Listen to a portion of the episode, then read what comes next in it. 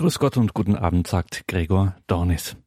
Heute hören wir einen Vortrag des Philosophen und Theologen Professor Thomas Stark. Er lehrt unter anderem an der Philosophisch-Theologischen Hochschule in St. Pölten in Österreich und er war eingeladen zu einer ersten Literaturtagung beim Internationalen Theologischen Institut für Studien zu Ehe und Familie. Dieses Institut befindet sich ebenfalls in Niederösterreich im Schloss Trumau, ist auf Initiative von Johannes Paul II. 1996 gegründet worden und dort fand im Mai 2017 eine erste Literaturtagung statt, bei der es im weitesten Sinne um Verstehen ging, um Welt und Wirklichkeit. Und das Thema, das Professor Stark gesetzt war, war das Thema Narrativität und Diskursivität als zwei Formen des Sinnverstehens diese Begriffe Narrativ und Diskurs, diese beiden Begriffe Narrativ und Diskurs, die hört man ja immer wieder. Gerade gestern beispielsweise wurde vielfach davon berichtet, 150 Jahre Kanada und da gab es auch Proteste von Vertretern der sogenannten First Nations, also der Ureinwohner Kanadas. Und da war dann unter anderem zu hören, dass es Proteste gegen das Zitat offizielle Narrativ gegeben habe und dass über derlei Fragen dann auch nachgedacht wurde. Und da wurde dann so formuliert, der Ort des Diskurses ist ein Schiff, also Narrativ, Diskurs, diese Begriffe tauchen immer wieder auf und Professor Stark hat nun in seinem Vortrag in Trumau beim Internationalen Theologischen Institut für Studien zu Ehe und Familie diese beiden Begriffe mal als Philosoph untersucht und einen durchaus anspruchsvollen Vortrag gehalten, der sich aber dennoch lohnt zu hören. Professor Thomas Stark, Narrativ und Diskurs als zwei Formen des Sinnverstehens. Ja, meine Damen und Herren, es freut mich sehr, heute hier äh, zu Ihnen sprechen zu dürfen und äh, nach diesem grandiosen Feuerwerk, was uns Pater Dominikus hier zu Gehör gebracht hat heute Morgen, bekommen Sie jetzt ein bisschen vorwiegend analytische Philosophie von einem trockenen alten Scholastikus. Ähm, das hat seinen Grund darin, dass wir gerade in den Zeiten postmoderner Beliebigkeit, von der bereits äh, die Rede war, äh, für unser Denken einen sicheren Grund finden müssen. Und Scholastik und analytische Philosophie liefern genau diesen Grund. Ähm, diesen Grund zu bearbeiten ist bisweilen etwas kleinteilig und manchmal auch etwas langweilig, aber ich werde versuchen, Sie trotzdem nicht zu langweilen. Das Thema meines Vortrages ist, wie Sie dem Programm entnehmen konnten, Narrativität und Diskursivität als zwei Formen des Sinnverstehens. Jede Zeit hat ihre Modewörter, so auch die unsere Zeit der Postmoderne. Zu den besonders prominenten Modewörtern dieser unserer Gegenwart zählen die Termini narrativ und diskursiv. Man begegnet ihnen allenthalben in den akademischen Debatten, in wissenschaftlichen Texten und vor allem nicht zuletzt in den Feuilletons. Dabei fällt auf, dass den Termini narrativ und diskursiv in, den genannten Kontexten zumeist eine begriffliche Bedeutung beigelegt wird, die von der Bedeutung abweicht, die sie in der philosophischen Tradition der Philosophia per ennis hatten und die ihnen im Laufe der Entwicklung dieser Philosophie der per, äh, Philosophia per ennis äh, zugekommen ist. Gegenstand dieses Vortrages ist es, die begriffliche Bedeutung der Termini narrativ und diskursiv in der Weise zu erklären, dass deren traditionelle Bedeutung herausgearbeitet wird. Gehen wir also gleich in medias res und beginnen wir unsere Begriffsbestimmung mit dem Begriff des Narrativs. Dieser Begriff des Narrativs bezeichnet eine Narratio, also eine Erzählung. Der Begriff der Erzählung referiert gleichermaßen auf den Vorgang des Erzählens wie auch auf das Ergebnis dieses Vorgangs, also auf die erzählte Geschichte. Die Narration ist somit eine Gestaltungsform, die eine bestimmte Textgattung, nämlich das Narrativ, generiert. Ein, ein Narrativ gestaltet das in ihm präsentierte Material in der Erzählform. Die Erzählung ist eine basale Form der Präsentation von Wirklichkeit, denn alle Gegebenheiten und Geschehnisse in der Welt weisen eine durch räumliche und zeitliche Koordinaten gegliederte Ordnung auf, die deren Identifizierung allererst möglich macht und ohne die sie also weder auffindbar noch bemerkbar wären. Eine wesentliche Eigenschaft von Erzählungen besteht indes genau darin, Gegebenheiten und Ereignisse in ihrem zeitlichen und räumlichen Bezugsrahmen zu positionieren. Die Narratologie, also die ähm, Theorie der Erzählung, spricht in diesem Zusammenhang ähm, von Chronotopologisierung. Dabei liefert die Erzählung keine statische Momentaufnahme eines jeweiligen Status quo, sondern sie zeichnet die Bewegungsdynamik jener Prozesse nach, denen die in ihr präsentierten Gegebenheiten und Geschehnisse unterliegen, beziehungsweise die ihrerseits durch die präsentierten Gegebenheiten und Geschehnisse initiiert und vorangetrieben werden. Paul Ricoeur weist in seiner Erzähltheorie das Narrativ als die Urform menschlichen Zeitverstehens aus. Daraus folgt, dass Zeit erzählt werden muss, um als wirklich, das heißt als Realität erfasst werden zu können. Umgekehrt erfassen wir jegliche Realität in der Gestalt erzählter Zeit. In der Zeit sein, in der Realität sein und in der Erzählung sein spiegeln und, und erhellen einander also wechselseitig. Daher wird eine Erzählung erst dann sinnvoll und verstehbar, wenn sie eine zeitliche Struktur aufweist. Bezüglich einer formalen Bestimmung der hier thematisierten Textgattung des Narrativs empfiehlt es sich, die hierfür einschlägigen Ergebnisse der analytischen Philosophie heranzuziehen. Arthur C. Dento legt im Rahmen seiner analytischen Philosophie der Geschichte eine Art philosophische Analyse der Denk- und Sprechweise in Bezug auf die Welt vor. Im Rahmen dieser seiner Untersuchung entwickelt Danto eine, wie er es nennt, deskriptive Metaphysik der historischen Existenz. Gegenstand dieser deskriptiven Metaphysik sind Narrative Sentences, also erzählende Sätze, wie sie in Erzählungen aller Art auftreten und wie sie auch in der Ordinary Language, also in der Umgangssprache Verwendung finden und allenthalben vorzufinden sind. Das formale Kriterium erzählender Sätze besteht Danto zufolge darin, dass sie retrospektiv sind, das heißt, dass sie sich der Zeitform der Vergangenheit bedienen und dass sie von mindestens zwei zeitlich voneinander getrennten Ergebnissen berichten, die beide zum Zeitpunkt des Erzählens bereits in der Vergangenheit liegen. Ich gebe Ihnen dafür einen, ähm, einen Beispielsatz.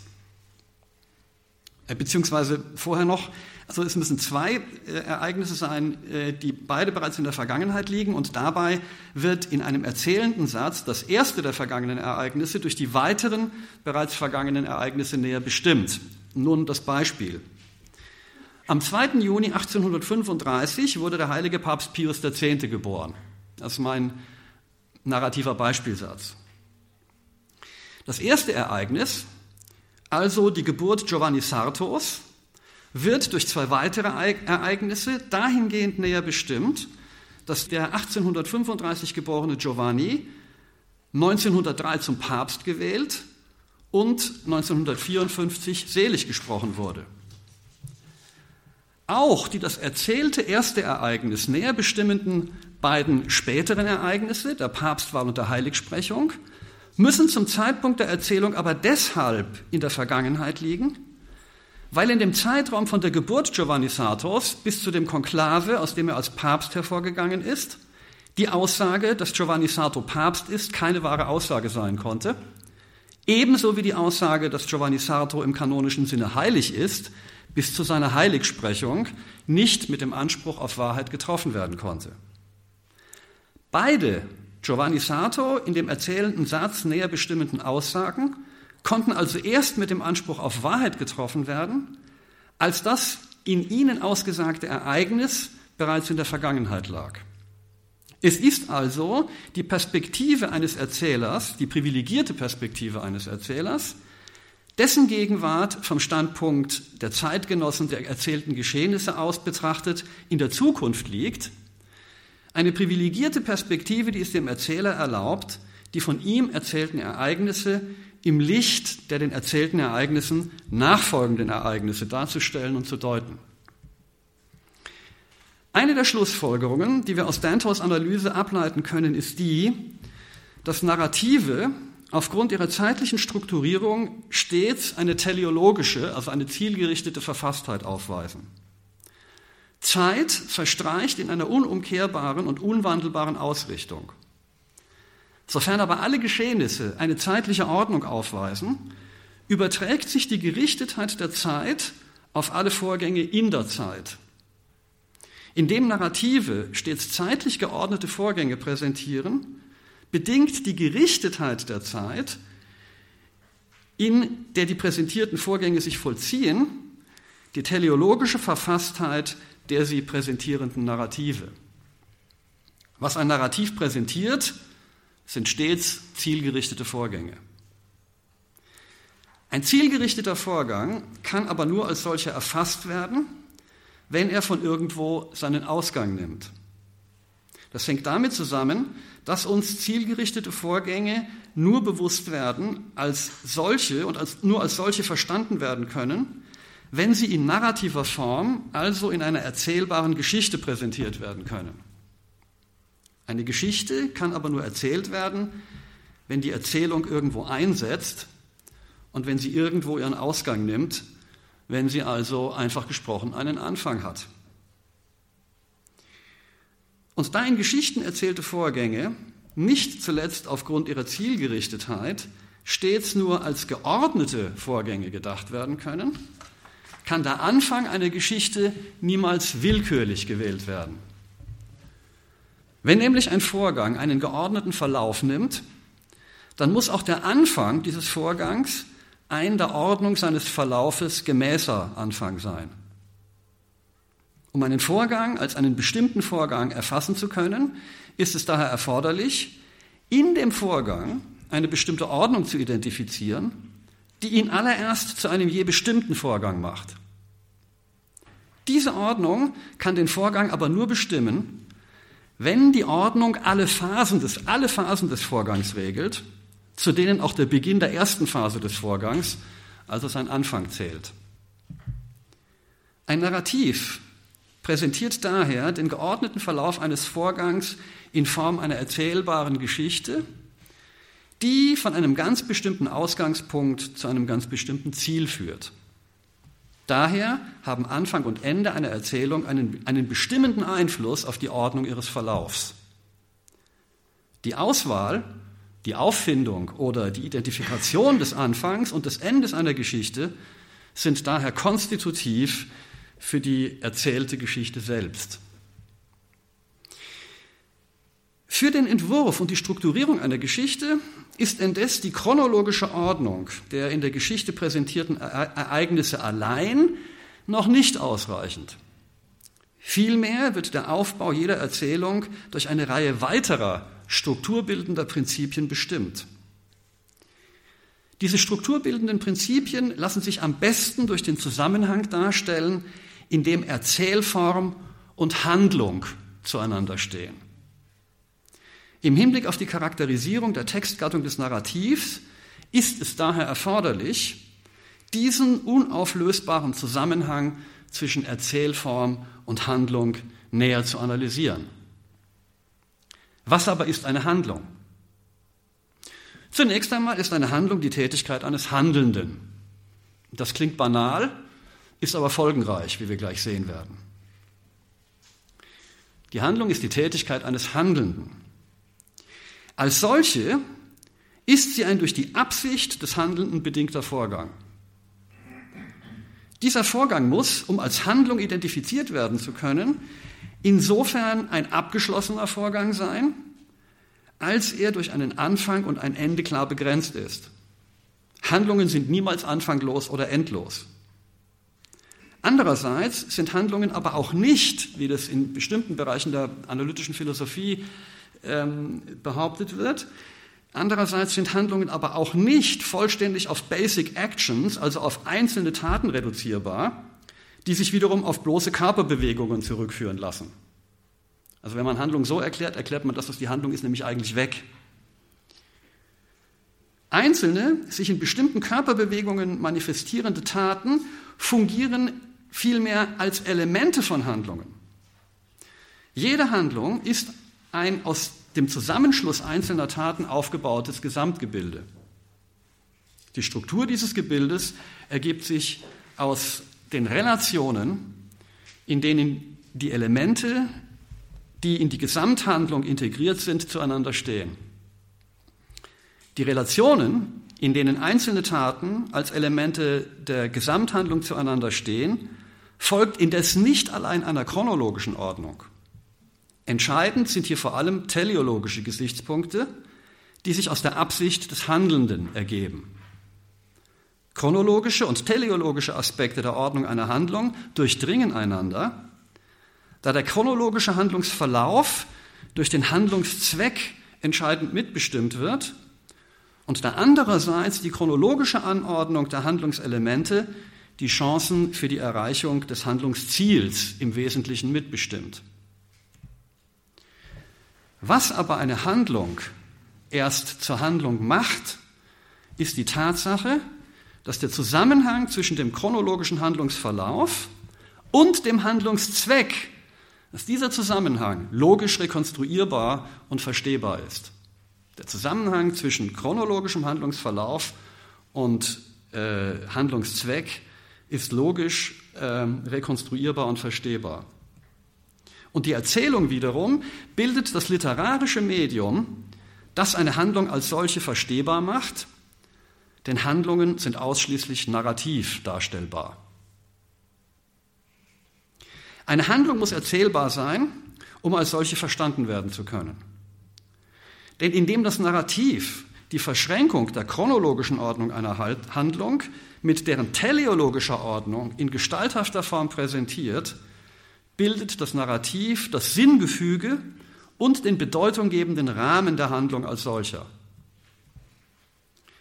Die narrative Darstellbarkeit einer Handlung ist, so, ist insofern auch für das Zustandekommen einer Handlung konstitutiv, als der Handelnde in der Ausführung der Handlung seine Taten immer in der Weise setzt, dass sie einer narrativen Ordnung folgen. Bevor der Handelnde zu handeln beginnt, entwirft er gleichsam eine Erzählung seiner geplanten Handlung, die von einem bestimmten Anfang einer bestimmten Zielsetzung folgend oder einer bestimmten Zwecksetzung folgend auf ein bestimmtes Ziel zuläuft. Und in der Durchführung seiner Handlung folgt er dieser vorausentworfenen Erzählung. Erst wenn der Handelnde sich den Verlauf seiner geplanten Handlung in narrativer Form bewusst machen kann, beginnt er zu handeln. Ansonsten steht er da und kratzt sich ratlos am Kopf, solange bis er das Narrativ gefunden hat. Nun verhält es sich aber so, dass einzelne Handlungen niemals isoliert voneinander Bestand haben. Ebenso wie einzelne Taten sich zu Handlungen fügen, fügen sich Han einzelne Handlungen zu komplexen Handlungsgefügen. Erst im Kontext solcher komplexer Handlungsgefüge gewinnen Einzelhandlungen Sinn und Verstehbarkeit. Da Handlungen sich ausschließlich narrativ darstellen lassen, sind komplexe Handlungsgefüge ausschließlich in umfassenden Erzählungen darstellbar. Da aber Handlungen stets an handelnde Personen gebunden sind, bilden Lebensgeschichten den exemplarischen Typus derartiger umfassender Erzählungen. Die Biografie bestimmt die Identität einer Person, die Recur zufolge lediglich als narrative Identität gefasst werden kann. Also hier finden wir jetzt wiederum den Zusammenhang zwischen äh, der Biografie und der Struktur von Handlung als solcher. Persönliche Identität kann nur als narrative Identität gefasst werden. Denn wer ich bin, erfahre ich durch meine Lebensgeschichte, in deren Verlauf ich mich durch meine Lebensführung zu dem gemacht habe, der ich jetzt bin. Und auch wer andere Menschen sind, erfahre ich aus der Geschichte ihrer Lebensführung, in deren Verlauf sie sich zu denen gemacht haben und bestimmt haben, die sie jetzt sind. Die Identität eines Subjekts geht nicht auf in der abstrakten Identität des Ich bin ich. Die reflexive Einholung und Vergewisserung der eigenen Identität erfolgt nämlich nicht nach der Weise einer optischen Reflexion, also nicht durch den aktuellen Blick in den Spiegel, sondern durch eine narrative Reflexion der eigenen Geschichte. Unter Bezug auf Hannah Arendt, die die Auffassung vertrat, die Frage nach einem Wer lasse sich immer nur in einer Geschichte beantworten, schreibt Ricoeur, ich zitiere, die Identität eines Individuums oder einer Gemeinschaft angeben, heißt auf die Frage antworten, wer hat diese Handlung ausgeführt, wer ist der Handelnde, der Urheber, der Auteur, was auch gleichzeitig Autor bedeutet. Nicht? Ricoeur verwendet in diesem Zusammenhang das französische Wort Auteur. Und diese Antwort kann nur narrativ ausfallen. Auf die Frage, wer antworten heißt, die Geschichte eines Lebens erzählen. Ende des Zitats. Die Lebensgeschichte fungiert so dann als Grundmodell des Narrativs. Denn auch nicht durch menschliche Handlungen verursachte Geschehnisse, Ereignisse und Vorgänge erschließen sich als solche nicht im Ausgang von ihren bloß sachlich dinghaften Aspekten und Komponenten. Auch diese nicht durch Menschen verursachten Handlungen und Geschehnisse verlangen vielmehr nach einer auf eine phänomenologische Analyse gegründeten Auslegung ihres Sinns und ihrer Bedeutung. Sie sind also letztlich nur vermittels eines hermeneutischen Zugangs verstehbar. Dies gilt, wie Wilhelm Schapp gezeigt hat, bereits auf der Wahrnehmungsebene. Was wir nämlich wahrnehmen, ist niemals bloß eine Kumulation an sich isolierter Sinnesdaten. Was wir wahrnehmen, selbst auf der untersten Wahrnehmungsebene, und was wir dort erfassen, sind vielmehr immer schon Gestalten. Schapp konstatiert, wer uns nun darauf erwidert, eigentlich hören wir doch nur Töne und eigentlich sehen wir doch nur Farben, der zeigt damit, dass er vollständig der Gefahr erlegen ist, von der wir hier sprechen. Wir meinen demgegenüber, dass wir niemals in der Vereinzelung Töne hören oder Farben sehen, sondern immer nur als Momente einer aufgehenden Welt in all den Zusammenhängen, um deren Klarstellung wir uns bemühen. Ende des Zitats. Schapp spricht in diesem Zusammenhang, wenn er über die Wahrnehmung von Dingen spricht, von sogenannten Wozu-Dingen. Und er sagt, das Wozu-Ding kann aber, kann aber gar nicht anders auftauchen als in einer Geschichte. Ende des Zitats. Auch Sachen und dinghafte Gegebenheiten erhalten, wie Heidegger anhand exemplarischer phänomenologischer Analysen gezeigt hat, ihren Sinn und ihre Bedeutung aus den geschichtlichen Kontexten, in denen sie auftauchen und in die sie eingebunden sind. Und es war Georg von Wrickt, der auf dem Gebiet der analytischen Philosophie den Nachweis geführt hat, dass die Kategorie der Kausalität durch die außermenschliche Vorgänge und Prozesse bestimmt sind, letztlich nur in Analogie zur Handlung, das heißt in Analogie zur Verursachung durch die menschliche Tat angemessen gedacht, verstanden und begrifflich konzeptualisiert werden kann. Ja, selbst die Identität des rein sachhaften, unbelebten Dings kann, wie Nietzsche nachgewiesen hat, ausschließlich in Analogie zur reflexiven Identität des Subjekts gedacht und rekonstruiert werden. Es sind Beobachtungen wie diese, die meinen Lehrer Robert Spähmann zu der von ihm überzeugend dargelegten Überzeugung geführt haben, dass sich dem Menschen die Welt ausschließlich in einer anthropomorphen Sichtweise erschließt. Und dass der Mensch, indem er diese anthropomorphe Sichtweise der Welt aufgibt, indem er sie etwa durch eine scientistische Sichtweise ersetzt, sich schließlich selbst wegerklärt dass der Mensch in einer nicht anthropomorphen Sichtweise der Welt, so Speermanns Auffassung, sich selbst schließlich zum reinen Anthropomorphismus wird. Er hat einen, einen bedeutenden Aufsatz zu genau diesem Thema geschrieben. Die anthropomorph verstandene Welt aber ist die Lebenswelt. Die Lebenswelt ist die Welt sinnvoller und bedeutsamer menschlicher Handlungen. Auf diese Welt nehmen, wie Ricoeur gezeigt hat, alle Narrative Bezug. Aufbau und Strukturierung einer Geschichte, also das heißt dessen, was auf diese lebensweltlichen Zusammenhänge Bezug, nimmt, Aufbau und Strukturierung einer Geschichte bezeichnet Ricoeur in seiner, in seiner Erzähltheorie als Figuration und er unterscheidet drei Arten der Figuration. Die Präfiguration, die Konfiguration und die Refiguration als den drei Phasen aufeinander aufbauender Konstitutionsformen des Narrativs. Mit Präfiguration bezeichnet Ricoeur die spezifische Gestalt der Lebenswelt als jener pränarrativen Ebene, auf der jede Erzählung fußt. Die Lebenswelt ist in sich bereits narrativ strukturiert. Da der durch Handlungen bestimmte Lebenszusammenhang ein Sinnzusammenhang ist und da Sinnzusammenhänge auf Narrationen hin angelegt sind, weist das Leben in seinem Verlauf selbst bereits die Gestalt einer Erzählung auf. Geschichten haben vor ihrer erzählerischen Gestaltung von sich aus bereits eine pränarrative Gestalt, die ihre Erzählbarkeit und narrative Gestaltbarkeit sicherstellt. Nur deshalb kann das Leben in Form von Geschichten erzählt werden. Mit Konfiguration bezeichnet Ricoeur die Exposition der eigentlichen Geschichte, das heißt die konkrete Gestaltung eines Narrativs.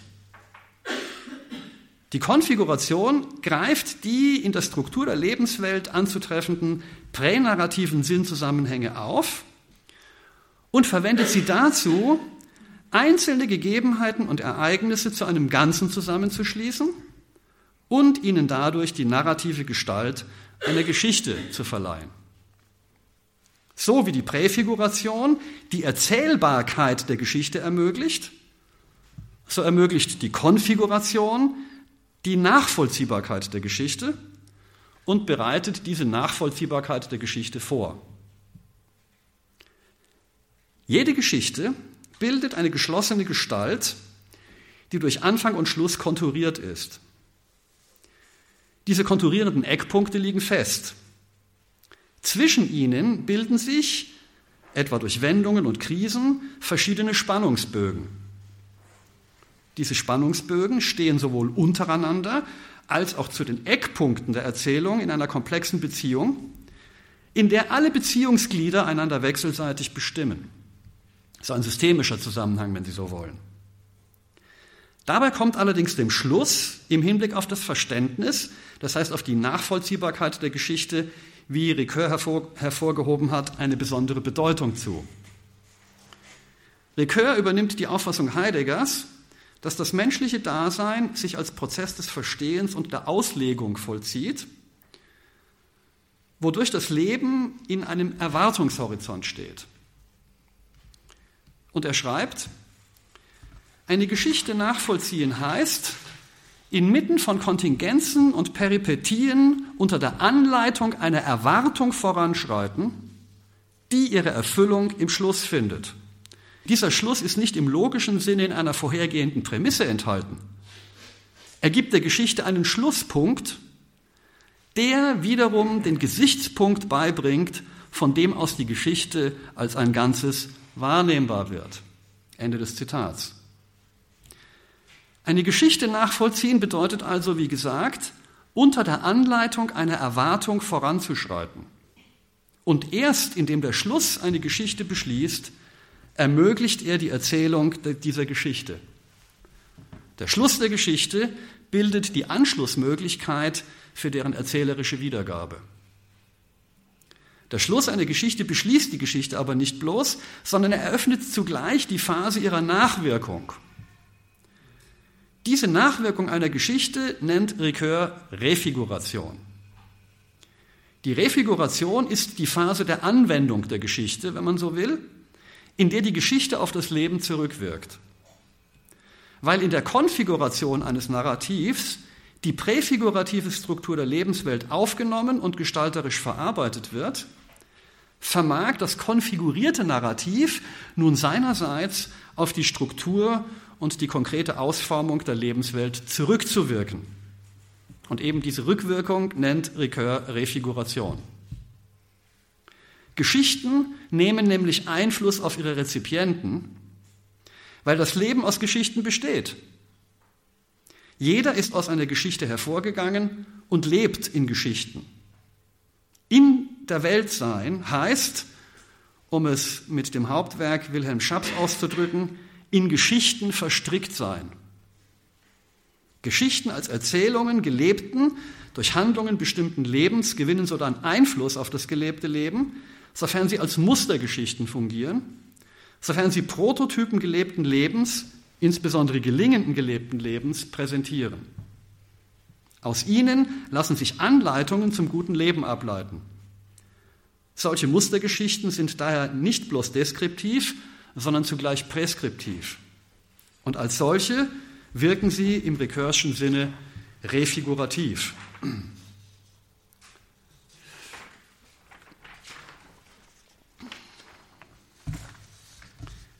Präfiguration, Konfiguration und Refiguration bilden als konstitutive Funktionen eines Narrativs einen hermeneutischen Zirkel. Die pränarrative Struktur der Lebenswelt, die Gestaltung des diese Struktur darstellenden Narrativs sowie deren Rückwirkung auf die Gestaltung der Lebenswelt bedingen einander wechselseitig.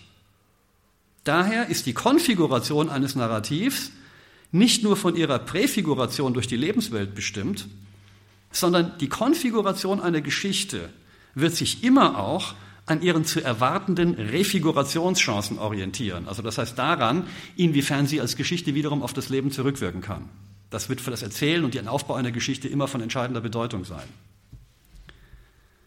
Als Modell der Refiguration führt Ricoeur Aristoteles Definition der Tragödie ein, der zufolge die Tragödie den Mythos mit dem Ziel der Katharsis, also der Reinigung des Lebens, erzählt. Der Mythos erzählt gleichsam die Vorgeschichte zur Geschichte. Geschichte als erzählte Geschichte konstruiert und strukturiert sich im Rückgriff im, auf im weitesten Sinne mythische Motive und Gestaltungsformen. Geschichte wird somit durch den Mythos refiguriert. Der klassische Mythos hat die Funktion der Rechtfertigung des Seins und des Lebens, der Geschichte und des Daseins im Ganzen. Diese Rechtfertigung ist das Kernmotiv allen Erzählens klassischer Mythen.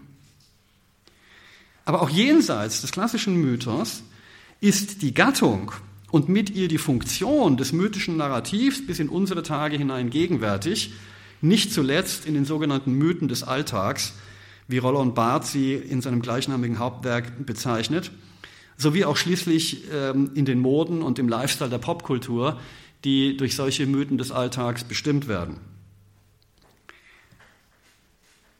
Aber auch universalgeschichtliche, sogenannte große Erzählungen sind letztlich unaufgebbar. Denn jede Geschichte hat eine Vorgeschichte, aus der ihr Anfang hervorgegangen ist. Und das Ende jeder Geschichte bildet den Anfang neuer Geschichten. Anfang und Ende einzelner Geschichten sind also nicht absolut. Sie evozieren aber gerade deshalb die Frage, nach ein, sie evozieren aber gerade deshalb die Frage nach einem absoluten Anfang und einem definitiven Ende.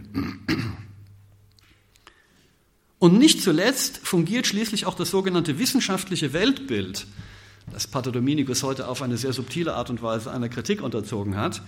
Nicht zuletzt fungiert schließlich auch das sogenannte wissenschaftliche Weltbild in seiner geschichtlichen Ausprägung mit seinen Stationen Urknall, Evolution und Entropie eine Großerzählung nach der Art eines mythischen Narrativs, das als solches und als Ganzes durch die Wissenschaften im Sinne der Science und durch die Anwendung der in diesen Wissenschaften zur Verfügung stehenden Methoden selbst gerade nicht legitimiert werden kann. Also das heißt, der Scientismus erzählt eine, eine angeblich wissenschaftliche Großerzählung mythischen Zuschnitts, die aber überhaupt nicht mit den Methoden, die dort in den, in den Science zur Anwendung kommen, in irgendeiner Form legitimiert werden könnte, sondern es ist vielmehr so, dass dieses scientistische Narrativ eher dazu äh, entworfen wird und seinerseits dazu dient, die Deutungsmacht eines ganz bestimmten Wissenschaftstyps zu legitimieren und nicht umgekehrt.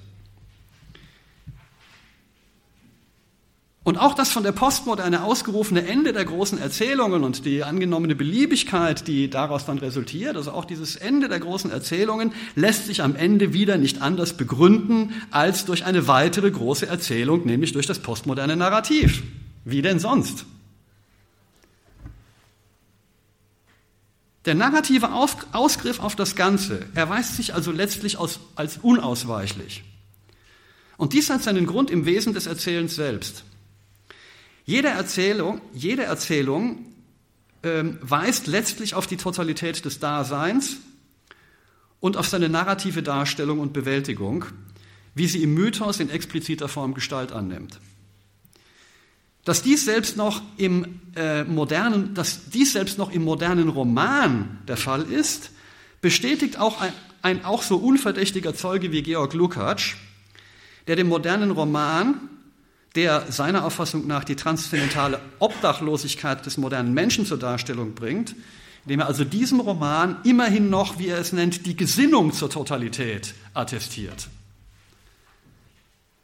In Erzählungen geht es letztlich immer ums Ganze und um dessen Deutung.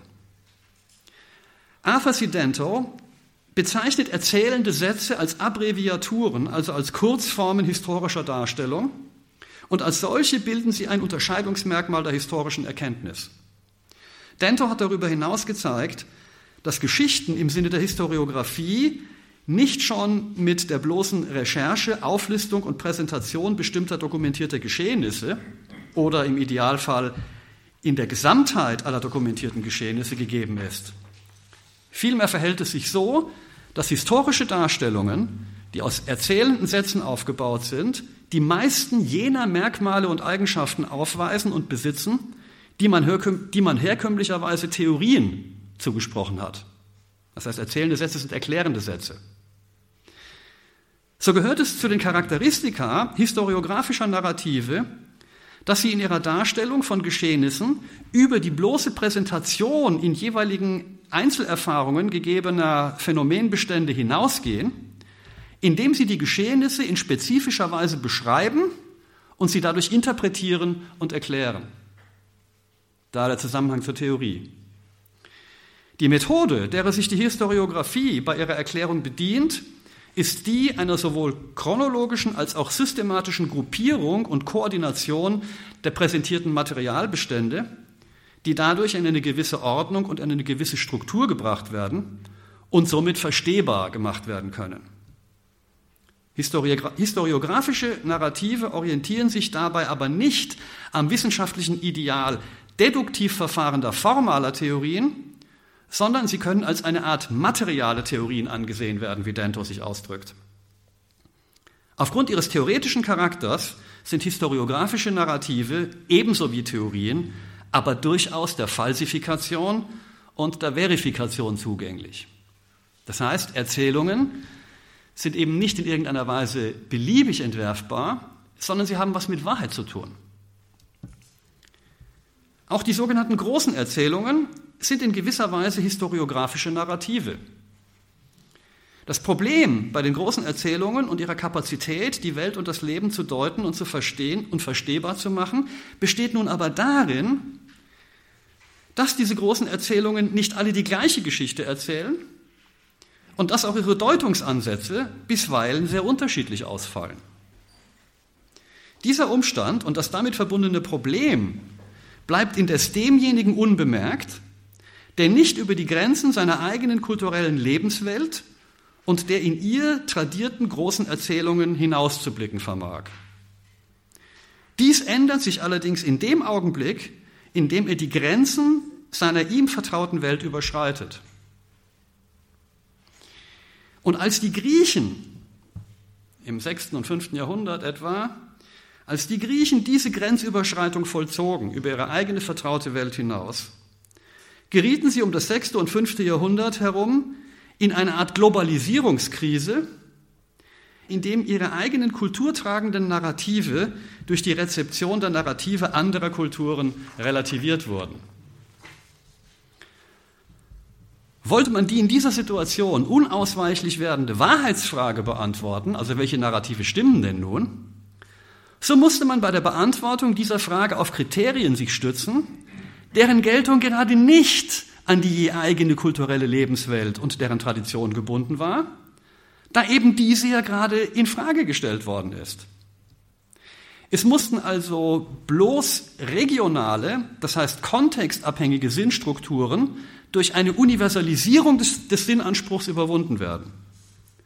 Darüber hinaus konnten die gesuchten Wahrheitskriterien nicht mehr narrativ abgesichert werden, weil durch die Relativierung der eigenen kulturellen Erzählungen die narrative Wirklichkeitsdeutung und Sinnstiftung insgesamt in Frage gestellt worden war. Die Lösung des Problems vor das die Griechen sich in dieser Situation gestellt sahen, bestand in der Erfindung der Philosophie und einer allein auf diskursive Rationalität gegründeten Wissenschaftlichkeit. Der Ursprung der Philosophie und damit aller Wissenschaft liegt Husserl zufolge in der Unterscheidung zwischen Episteme und Doxa, zwischen echtem Wissen und bloßer Meinung und in der Entwicklung einer Methode, die es erlaubt, echtes Wissen und bloße Meinung mit Gewissheit voneinander zu unterscheiden. Eine solche Methode muss aus der Sicht der Philosophie und somit der Wissenschaft allerdings insgesamt mindestens zwei Kriterien erfüllen. Erstens darf sie nichts voraussetzen als natürliche Vernunft sowie jedermann zugängliche natürliche Erfahrung. Das heißt, Traditionen, herrschende Meinungen oder gesellschaftliche Konventionen sind auf diesem Feld der philosophischen Bemühungen um echtes Wissen ebenso jeglicher Autorität beraubt wie der Intuition, der Imagination, der mystischen Inspiration oder übernatürlichen Eingebungen etwa religiöser Art. Das ist kein Fundament philosophischen Denkens. Ich, es ist nicht zu bestreiten, dass es sowas geben mag, aber es ist, nicht, es ist sozusagen nicht, nicht der Job der Philosophie, sich damit zu befassen. Das zweite Kriterium der philosophischen Suche nach echtem Wissen besteht darin, dass die bei dieser Suche zur Anwendung kommende Methode erst dann als zureichend gelten kann, wenn es ihr gelingt, dadurch Allgemeinverbindlichkeit für sich zu gewinnen, dass sie sich diskursiv auszuweisen vermag, das heißt, dass sie sich im Diskurs als zwingend zu erweisen vermag. Das von der Philosophie angestrebte echte Wissen ist also ein auf der Erfahrung fußendes, rational begründetes und diskursiv abgesichertes Wissen. Dies führt uns zum Begriff des Diskurses. Der Diskurs ist eine Methode der Evidenzgewinnung. Etymologisch leiten sich, leiten sich die Termini Diskurs und Diskursiv vom lateinischen discurrere her, was so viel bedeutet wie auseinanderlaufen, hin und her laufen, aber auch das Durchlaufen einer Wegstrecke von einem Ausgangspunkt zu einem Ziel hin. Als Diskurs bezeichnet man davon ausgehend sodann ein hin und hergehendes Gespräch im Sinne einer Unterhaltung. Mit Diskurs kann aber auch ein mehrere Sätze umfassende sprachliche Einheit bezeichnet werden, die als Element eines Gesprächs oder einer Unterhaltung fungiert, wie etwa eine Rede, eine Erörterung oder ein Argumentationsgang. In seinem philosophischen Gebrauch verlagert sich die Bedeutung des Begriffs Diskurs jedoch eindeutig in Richtung der Argumentation, der kommunikativen Auseinandersetzung und des kontroversen Gesprächs im Sinne einer Debatte, eines Disputs, Disputs oder einer Diskussion. Der Begriff diskursiv bezieht sich fortan auf das von der Philosophie bei ihrer Wissenssuche zur Anwendung gebrachte geistige Instrumentarium der sogenannten diskursiven Rationalität. Die Anwendung diskursiver Rationalität im Erkenntnisstreben ist die aus philosophischer Sicht einzig adäquate Methode zur Gewinnung echten Wissens. Die auf diskursive Rationalität gegründete Erkenntnis ist keine intuitive Erkenntnis, wie sie sich bei der Anschauung ähm, spontan einstellt, sondern sie ist die prozessual von einer Vorstellung zur anderen fortschreitende Erkenntnisform des begrifflichen Denkens. Zwar ist auch dieses begriffliche Denken insofern an die Anschauung rückgebunden, als die auf Gegenstände referierenden Begriffe durch Abstraktion aus der Anschauung gewonnen werden. Allerdings werden diese abstraktiv aus der Erfahrung gewonnenen Begriffe durch die diskursive Rationalität vermittels der Anwendung a priorischer, also erfahrungsunabhängiger Verstandesbegriffe zueinander in geregelte Beziehungen gesetzt. In eben dieser Vorgehensweise besteht die Methode diskursiver Erkenntnis. Das Instrument, dessen sich die diskursive Erkenntnis in ihrer methodischen Vorgehensweise bedient, nennt man Logik. Die Logik stellt universal geltende formale Regeln bereit, die angeben, wie Begriffe in korrekter Weise zu Aussagen und Urteilen verbunden werden können und wie sich aus Urteilen auf dem Weg der Schlussfolgerung weitere Urteile korrekt ableiten lassen. Auf diese Weise entstehen systemisch geregelte Aussagesysteme und Ketten von Ableitungen und Urteilen, deren aufeinander folgende Einzelschritte wiederum intuitiv verstehbar und somit evident sind. Die Philosophie verbindet unter Anwendung der diskursiven Erkenntnismethode sodann die Suche nach dem Wissen im Sinne der Episteme mit der Frage nach dem Ursprung. Und das ist ein ganz entscheidender Punkt. Philosophisches Wissen ist ein Wissen, das die Dinge von ihrem Ursprung, von ihrem Grund, das heißt von ihrer Archä her versteht. Philosophisches Wissen ist daher eine Cognitio ex principiis, eine Prinzipienerkenntnis. Die Philosophie fragt nämlich nicht einfach nur danach, was der Fall ist, sondern vielmehr danach, was ausgehend vom Ursprung notwendig der Fall ist und warum es das ist. Denn der Grund einer Sache ist ihre Begründung, und zwar nicht lediglich im Sinne der Ursache, sondern, worauf Pater Dominikus in seinem Vortrag auch hingewiesen hat, ebenso im, im, Sinne der Wesensbestimmung, der dauerhaften Wesensbestimmung, nach der die Philosophie aber vor allem fragt. Die Philosophie fragt danach, was ist das? Das heißt, was ist das Wesen einer Sache? Die ideale Form, in der das von der Philosophie erstrebte Wissen präsentiert wird, ist das deduktive System, in dem das Besondere dem Allgemeinen logisch subordiniert wird. Ein solches System macht es möglich, das Einzelne aus dem Universal Geltenden zu deduzieren. Der Schlüssel zum Verständnis der Welt liegt daher in der Theorie, die mit ihrer Verknüpfung von Anschauung, Abstraktion und Logik ein streng geordnetes System von Allgemeinbegriffen hervorbringt, deren Anwendung es erlaubt, die invarianten Strukturen der Welt zu verstehen und zu analysieren und schließlich aufzuweisen, dass und in welcher Weise das Kontingente unter der inappellablen Herrschaft des Absoluten steht.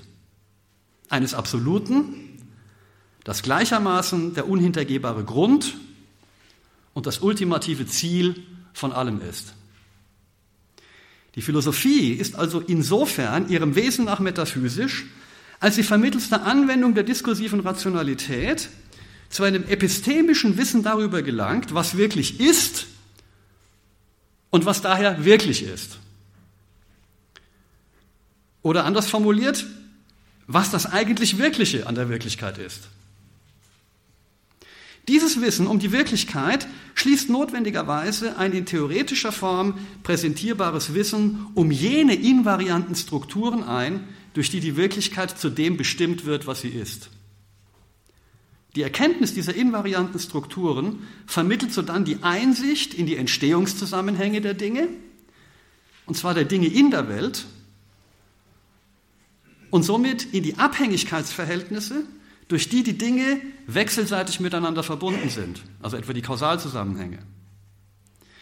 Eine Analyse all dieser Zusammenhänge eröffnet eine Einsicht in die Bedingungen der Möglichkeit der Welt und der Dinge in der Welt und ermöglicht so einen erkenntnismäßigen Aufstieg vom Bedingten zu dem selbst durch nichts anderes mehr bedingten und begründenden Grund aller Dinge, also zu jenem Unbedingten, zu dem die diskursive Rationalität aufgrund der ihr inherierenden Logik mit Notwendigkeit als zu ihrem letzten Erkenntnishorizont vorstoßen muss und auch vorstoßen kann, wenn sie sich an ihre eigenen methodischen Vorgaben hält.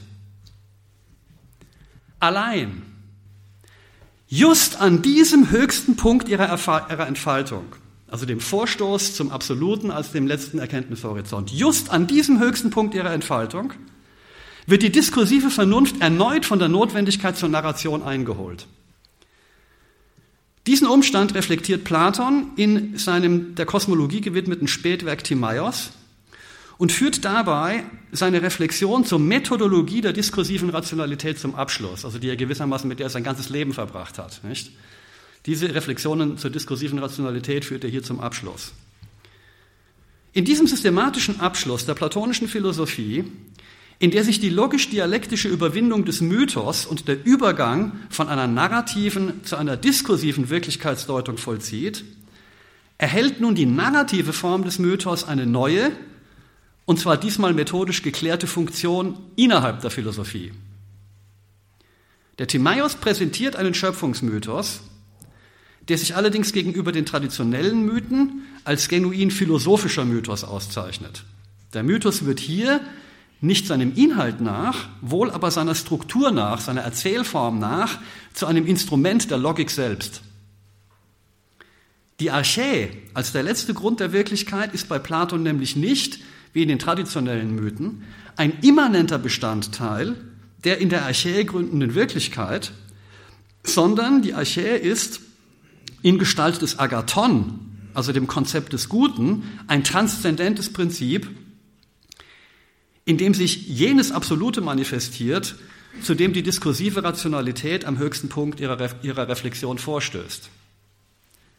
Das Verhältnis zwischen dem unbedingten, ewigen und unwandelbaren Agathon und der bedingten, gewordenen, in stetem Wandel begriffenen Welt kann jedoch, Platon zufolge, ausschließlich in narrativer Form gefasst und näher bestimmt werden.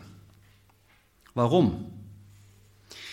Indem nämlich das Agathon, also das Konzept des Guten, vermittelt durch die durch das Agathon organisierten Ideen, die Archä, also der Grund der Welt ist, steht das transzendente Agathon in einem kausalen Verhältnis zu der von ihm begründeten Welt. Kausalität ist jene Kategorie, die durch die Prozessualität in der sich wandelnden und in stetem Werden begriffenen Welt begrifflich gefasst wird. Also wir fassen das, was in der Welt an, an stetigem Wandel, an kausalen Prozessen und an, an, an Veränderungen äh, abläuft, das genau fassen wir in der Kategorie der Kausalität. Wir hatten ferner gesehen, dass die Kategorie der Kausalität, durch die alle Prozesse der Wandlung und des Werdens in der Welt gefasst werden, letztlich nur in Analogie zur Handlung, das heißt in Analogie zur Verursachung durch eine menschliche Tat angemessen verstanden werden kann. Daraus ergibt sich, dass auch die Gründung der Welt letztlich nur im Bild der schöpferischen Tat gedanklich gefasst werden kann, also in der Gestalt einer Handlung, deren teleologische Ausrichtung sich in einem chronologischen Verlauf manifestiert. Die einzige Darstellungsform aber, in der die Verschränkung der teleologischen und der chronologischen Ordnung einer Handlung präsentiert werden kann, ist das Narrativ.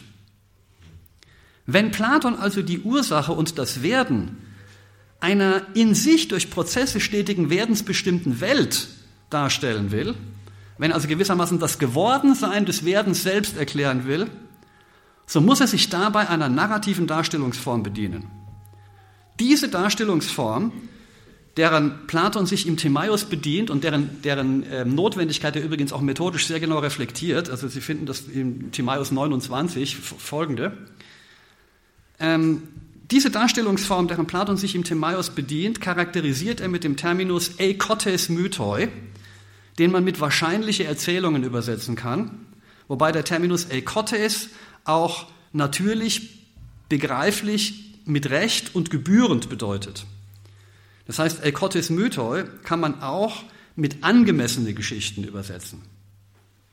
Daran wird deutlich, dass Narrative der hier in Frage stehenden Art, also Narrative über die Wirklichkeit im Ganzen und ihre Letztgründe, dass Narrative der hier in Frage stehenden Art keineswegs willkürlich entworfen werden dürfen und dass sie gegebenenfalls auch einer Revision und Verbesserung unterworfen werden müssen. Die letzten unter den letzten Fragen können Platon zufolge von der diskursiven Rationalität also nicht aus ihrer eigenen Kraft heraus beantwortet werden. Ihre Beantwortung kann nur so erfolgen, dass der Gott selbst zu uns spricht, wobei Platon mit dieser Möglichkeit einer göttlichen Offenbarung explizit gerechnet hat. Nun hat Gott aber zu uns gesprochen. Die göttliche Offenbarung hat tatsächlich stattgefunden. Und das Narrativ, das alle letzten Fragen beantwortet und auch die Frage nach dem Grund und dem Sinn und der Bedeutung der diskursiven Rationalität selbst. Das Narrativ, was all diese Fragen beantwortet, beginnt im Johannesevangelium mit den Worten en arche en hologos, kai hologos en prostheon, kai hotheos en hologos. Am Anfang war das Wort und, Wort und das Wort war bei Gott und Gott war das Wort. Ich danke Ihnen für Ihre Aufmerksamkeit.